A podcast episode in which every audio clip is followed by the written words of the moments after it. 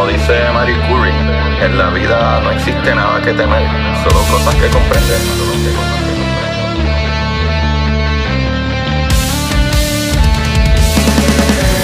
Recuerden correr y buscar la manera de aprender que más le divierta.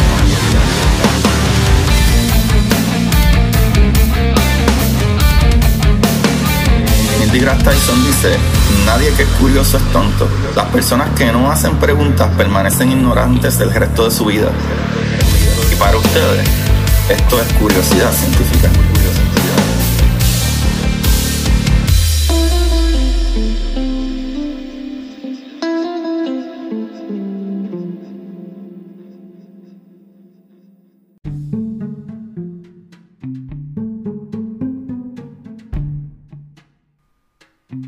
Buenas curiosidad científica, bienvenidos sean todos a otro capítulo de curiosidad porque estamos aquí para meterle de verdad porque yo sí sé rapear mucho más que todos ustedes porque junto con la ciencia mira.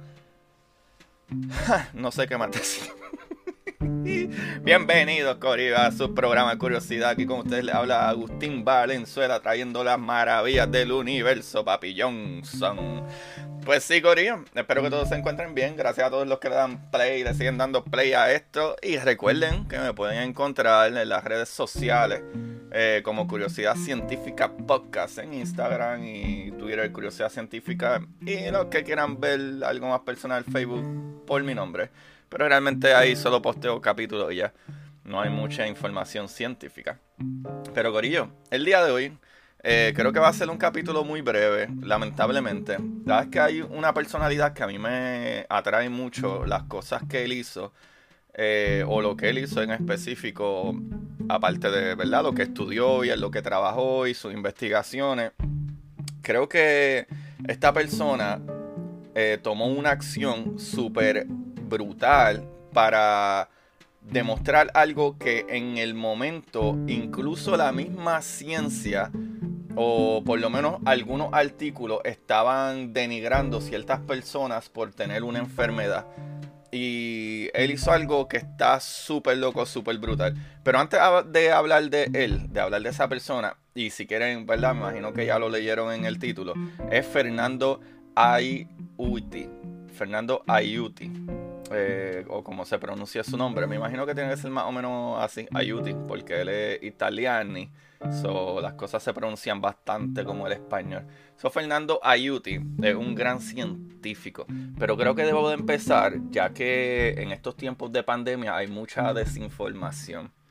Así que a lo mejor ya ustedes estarán, ¿verdad? Pensando en, ajá, este hombre va a hablar de un virus. Pues sí, voy a hablar de algo, de un virus, pero un virus en específico y quisiera, ¿verdad?, dejarles saber un poquito de información de los virus. Yo no soy virólogo, no soy un experto, pero sí sé estas cosas bastante bien. ¿Verdad? Las cosas que les voy a decir. Como que número uno, un virus no es lo mismo que una bacteria. O sea, incluso los virus, ¿verdad? Se, se le meten o, o, atrapan bacterias para utilizarlas, igual que utilizan las células en nuestros cuerpos para reproducirse y cosas así.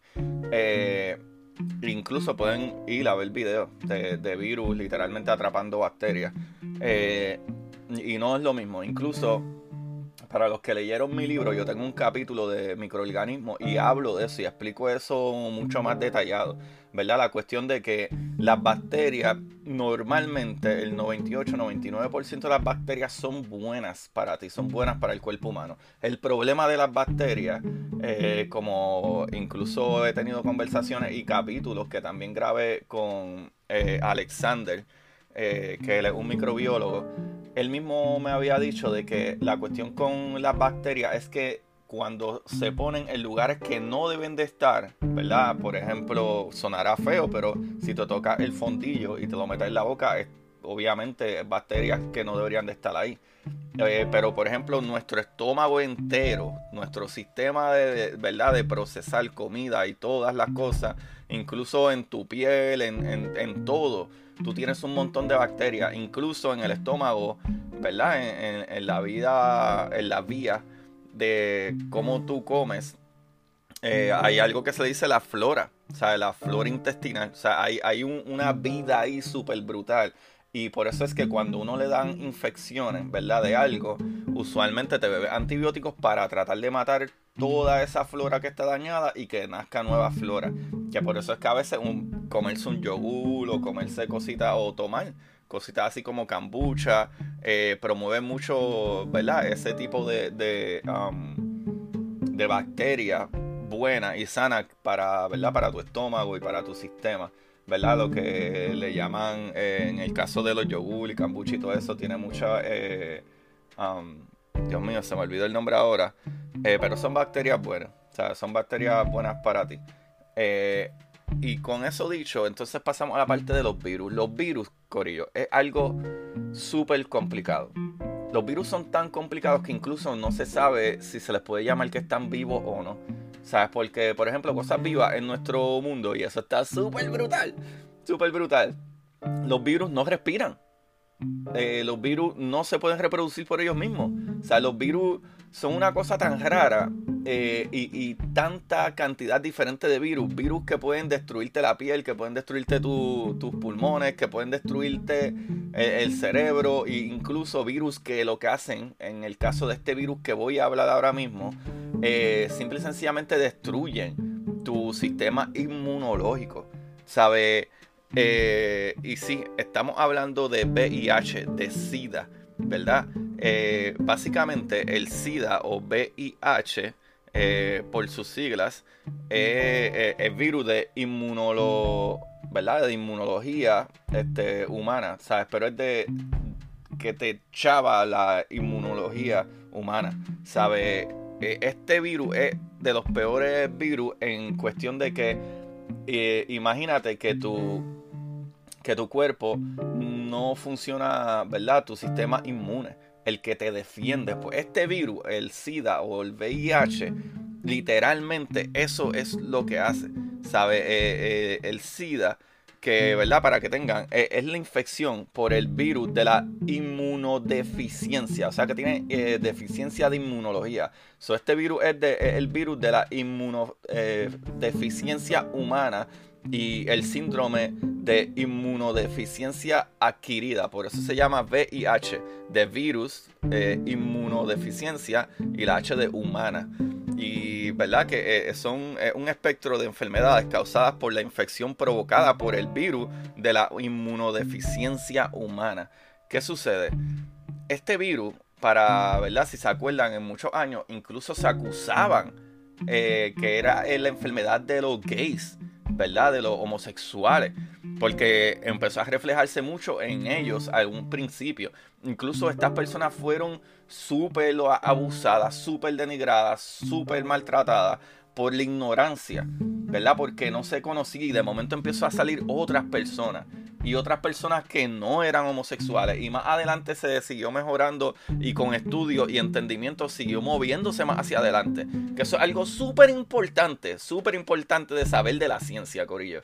Que la ciencia sabe lo que sabe y bregamos con lo que tenemos en el momento y aunque las cosas que tenemos funcionen y funcionen bien, no significa que no encontremos después nueva información que apoye o mueva más adelante, ¿verdad? Lo que ya sabemos o hasta cambiemos la manera de hacerlo porque puede encontrarse incluso una manera más fácil, aunque la anterior funcionara, ¿verdad? Y eso es lo que está brutal de la ciencia. Cuando la gente dice, no, pero es que la ciencia no se pone de acuerdo, un día te dice esto, otro día te dice aquello, claro, porque nosotros estamos hablando de lo que sabemos al momento.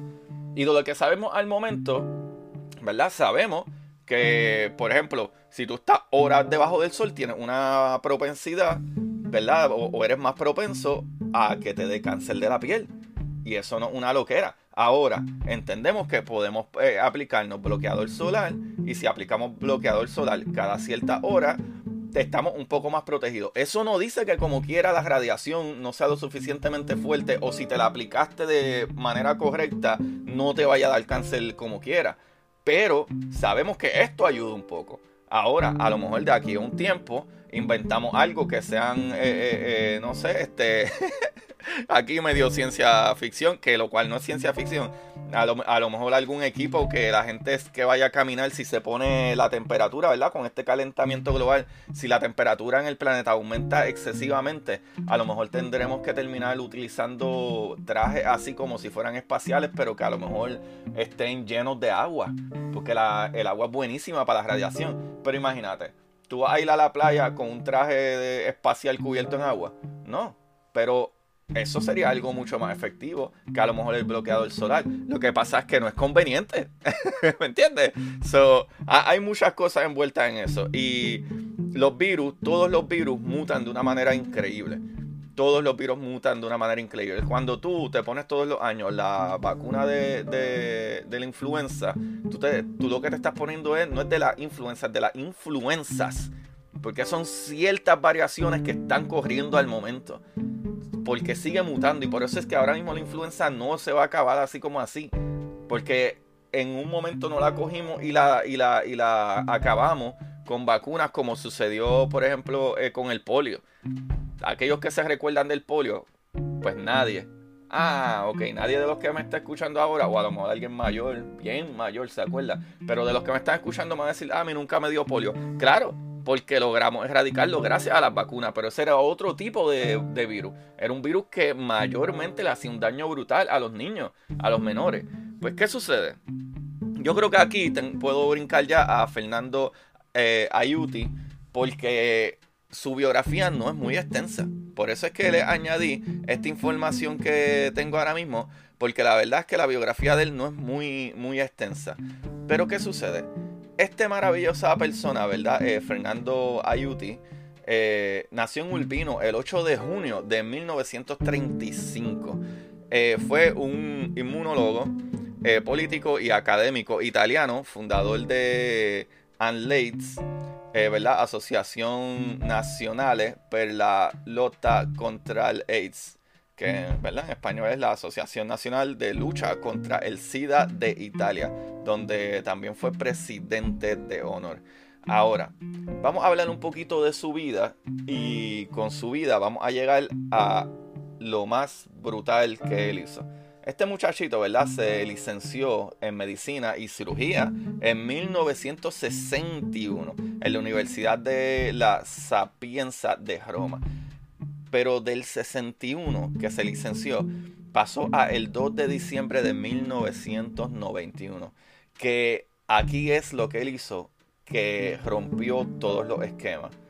En esa fecha, en el 1991, el 2 de diciembre de 1991, en respuesta al artículo de un diario que mantenía la teoría que hoy conocemos que es falsa, de que el VIH se pudiera transmitir con un beso decidido, ¿verdad? Eh, este gran Fernando eh, Ayuti, decidido a que él iba a romper eso, eh, se mutuó, ¿verdad? Se puso de acuerdo con esta otra persona para besar a un paciente, a esta paciente de 25 años, Rosalía Lardino, durante un congreso en Cagliari, ¿verdad? Cerdeña un reportero fotografió la escena y la imagen dio la vuelta al mundo. ¿Sabe? Este caballero, ¿verdad? Este científico, Fernando Ayuti, decidió, para, ¿verdad? Él, conociendo la ciencia, conociendo realmente los hechos, decidió, ¿verdad? Para quitar esa, esa falacia que había publicado, ¿verdad? En un diario de que, ¿verdad? podías contagiarte de VIH por un beso y no, de VIH te contagias por fluidos corporales, ¿sabes? Como si tienes sexo, semen, cosas así. Eh, o incluso hasta, hasta la, la leche materna, ese tipo de fluido. Pues, ¿qué sucede? Eh, él decidió besar a esta mujer en frente de todo el mundo, loco, en unas conferencias que se dieron del Congreso para romper con eso. Y él, ese hombre, se hizo súper famoso por eso. Pero no solo ahí, ¿verdad? Después él fue elegido en el 2008 como líder de la lista de PDL de Campidoglio para el ayuntamiento de Roma. Sería reelegido para encabezar la lista en 2013 junto a Gianni Alemano, pero en esa otra ocasión pues no consiguió suficientes votos para entrar en el ayuntamiento. Como presidente de la Comisión de Política Sanitaria del Ayuntamiento de Roma, del 2008 al 2013 que estuvo, se pronunció contra el cierre del Hospital San Giacomo degli Incurabili habiendo sido, ¿verdad? Docente de la universidad, eh, ¿verdad? Eh, o universitario de la Universidad de La Piensa de Roma tras su jubilación fue nombrado profesor emérito por su, ¿verdad? Universidad en el 2010. Audi falleció el 9 de enero del 2019 tras precipitarse desde un cuarto piso por el hueco de las escaleras del hospital policlínico Gemelli de Roma. No sé si entendieron eso bien.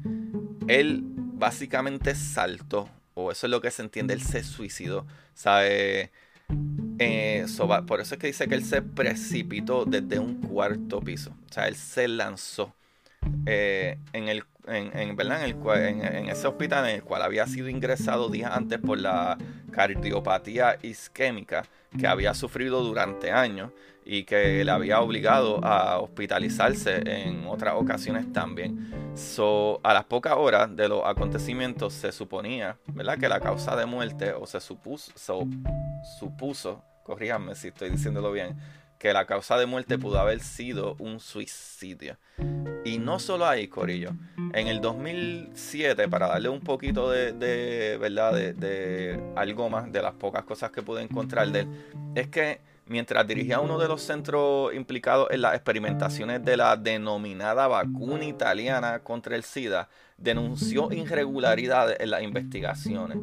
Y la responsable, ¿verdad? Que era Bárbara Enzoli, apoyaba, ¿verdad? apoyada legalmente por la Estación Internacional Espacial, demandó a Ayuti, ¿verdad? a Fernando Ayuti, poniendo también una indemnización de 2.5 millones de euros, lo cual finalmente en el 2010 Audi ganó el caso. Corrido desde el 2007 hasta el 2012, perdón, del 2007 hasta el 2012 duró eso, pero al final por lo menos logró ganar el caso.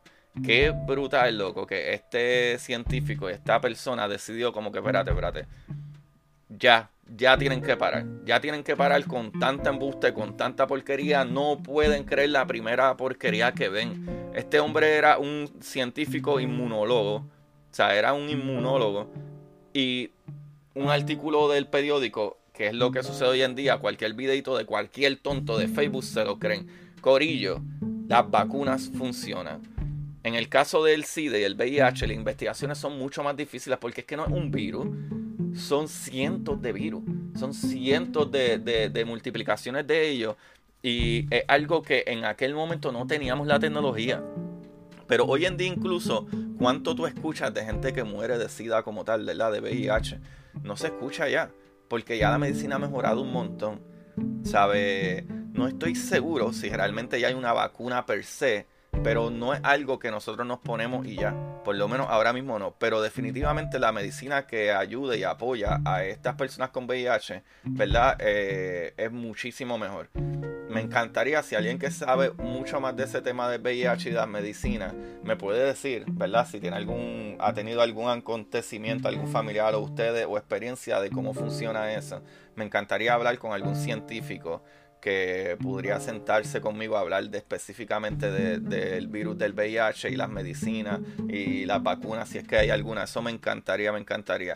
Pero me parece brutal de que este científico, eh, ¿sabes? para mí esto a mí me vuela la cabeza, que él decida, tú sabes que yo voy a coger a esta persona, a este paciente de VIH, y yo la voy a tener que besar en vivo para que la gente vea ya y se deje de, de jorobar, se deje de chavienda, ya, paren la desinformación ¿sabe? Y, creo que eso está súper brutal.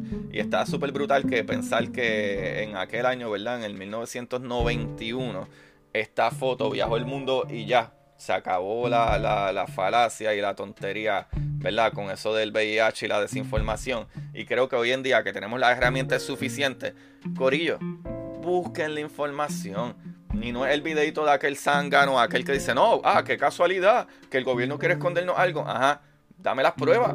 Porque es que, ¿cómo es que un, centro, ¿verdad? ¿Cómo es que eh, eh, un departamento que gasta 6 billones en, investigación está mal? Y esa investigación, no solo eso, sino alrededor del mundo, todos los científicos y, y, todo eh, están de acuerdo de que esto es un problema, el virus existe y que las vacunas es lo más eficiente y lo mejor. Corillo, no. ¿Ustedes quieren saber lo que hay en una vacuna? En una vacuna, por ejemplo, el nuevo tipo de vacuna, porque puedes decir por cualquiera de las dos. Porque me puedes decir que la de mRNA ah, es muy nueva, lo cual no es cierto. Esas investigaciones acabaron hace tiempo. Llevamos más de 10 años utilizándola. Ah, pues esa tecnología la usamos ahora por primera vez. Pero era, un research que lleva más de 10 años haciéndose. Ah, no, pues como quiera no confío. Número uno, la tecnología está a otro nivel. Número dos, antes costaba miles de dólares hacer eh, genomas de eso. ¿Verdad? Hacer copias genéticas de eso. Y hoy en día cuesta 10, 15, 20 pesos. Eso te debe de decir un montón. Eh, número 2. Ah, no te quieras arriesgar con esa. Mira, ponte la Johnson Johnson. Que la Johnson Johnson es hecha de la manera de antes, que es con el virus muerto, que es proteínas del virus. O sea, eh, que es básicamente, eh, y en verdad no es ni siquiera virus muerto, son proteínas del virus. Ya que no quieres la copia de las proteínas, pues escoge las proteínas del virus, lo cual no te va a hacer daño, solamente va a poner en alerta a, tus defensas para decir, ok, aquí hay algo raro que se supone que no está aquí y ahí, se, y ahí te ayuda. ¿Sabes? Así es que funciona. ¿Y qué es lo que tiene el virus? Aparte de, ¿verdad? Eh, eh, eh, ese RNA, digo, la vacuna. ¿Qué es lo que tiene la vacuna? Aparte del RNA, ahí lo que tiene es agua con sal, pH, a veces azúcar y ya. E, eso es lo que es una vacuna. Eso es lo que tiene una vacuna. Eso es lo que tiene una vacuna. O sea, hay unas que tienen, eh, eh, a lo mejor no tienen azúcar, otras que sí tienen azúcar. ¿Sabes? E, el agüita con sal con pH y, con, y, y, el RNA. Y that's it. Eso es lo que hay. Eso es lo que tiene una vacuna. No pare más. Ya, por favor, dejen la desinformación, Corillo. Yo creo que este capítulo salió mejor de lo que yo pensaba, porque es que quería hablar de este doctor y me dio un poquito de dolor saber como que, ah, wow, no hay casi nada de él, no se encuentra nada, de verdad que no se encuentra nada. Y hay otras cosas que encontré que en otras páginas que repiten más o menos las mismas cosas, no dice mucho más, pero nada, pienso que, Dios mío, pienso que, ¿verdad? Científicos así están brutales. So, nada, tuve que coger parte de la información eh, de Wikipedia, lamentablemente, de vibetv.mx y de tn.com.ar. De ahí es que saca más o menos esa información. So, está brutal, ¿verdad? Que este eh, evento sucedió hace un montón de años atrás, ¿verdad? Hace más de, de 28 o 30 años atrás. Y, y wow, en verdad que la década de, de, los 80 fue bien fuerte esto del VIH y saber que todavía existen personalidades tan brutales como, ¿verdad? Fernando Audi. Eh, está brutal, está brutal. Eh, así que un aplauso por Fernando Audi. Ayuti. Corillo, pues ahí ya lo tienen. Recuerden que me pueden ayudar y me pueden apoyar comprando mi libro de la exploradora Titán. Vayan a Amazon y pueden encontrar mi libro de la exploradora Titán, que es de ciencia ficción, y mi libro de ciencia, que es curiosidad científica, el universo en arroz con habichuela. Por si acaso, lean la edad para leer eh, La exploradora Titán. Es de 18 años para arriba. Es un libro bien fuerte. Tiene acción, tiene palabras, tiene sexo, tiene muchas cosas. Es un libro súper divertido. Súper, súper divertido. Ahora, un libro que pueden comprar los niños desde los un año es el de Curiosidad Científica de El Universo en Arroz con Habichuela. Y pueden buscarlo ahí bajo mi nombre, Agustín Valenzuela Alvarado, o por el título, Curiosidad Científica del Universo en Arroz con Habichuela, o La Exploradora Titán. Y así nos ayudan un montón para echar para adelante este eh, programa y ahí es un intercambio, ¿verdad? No me tienen que regalar dinero, me pueden apoyar comprando mi libro. Y fuera de ahí, Corillo, también este, nos pueden ayudar. Eh, los que quieren dar eh, un one time eh, payment me pueden escribir directo a mi red de Curiosidad Científica Podcast en Instagram o Curiosidad Científica en Twitter y decirme, mira, te puedo enviar por, por PayPal o te puedo enviar por, por Bimo o te puedo enviar por Cacha, por whatever. Y me ayudan un montón, si no, a los que puedan dar mensualmente, aunque sea 99 centavos. Desde 99 centavos, por ello pueden dar. Aquí en el link en la descripción de Curiosidad Científica. Digo, el link de Anchor Listener Support, ¿verdad? Curiosidad Científica. Y Corillo, ahí lo tienen. Gracias, gracias por escucharme una vez más. Gracias por todo. Se les quiere, se les ama, se les adora. Ustedes están brutales escuchando esto todo el tiempo. Compártanlo, por favor. Y eso sí que no les cuesta nada. Les cuesta dos segundos. Eh, darle share, por favor. Y me ayudan un montón. Y por favor, denle rate en Apple Podcast. Por favor, por favor, por favor. Gracias, gracias, gracias. Ahí busquen la manera de aprender que más les divierta. Bye, bye.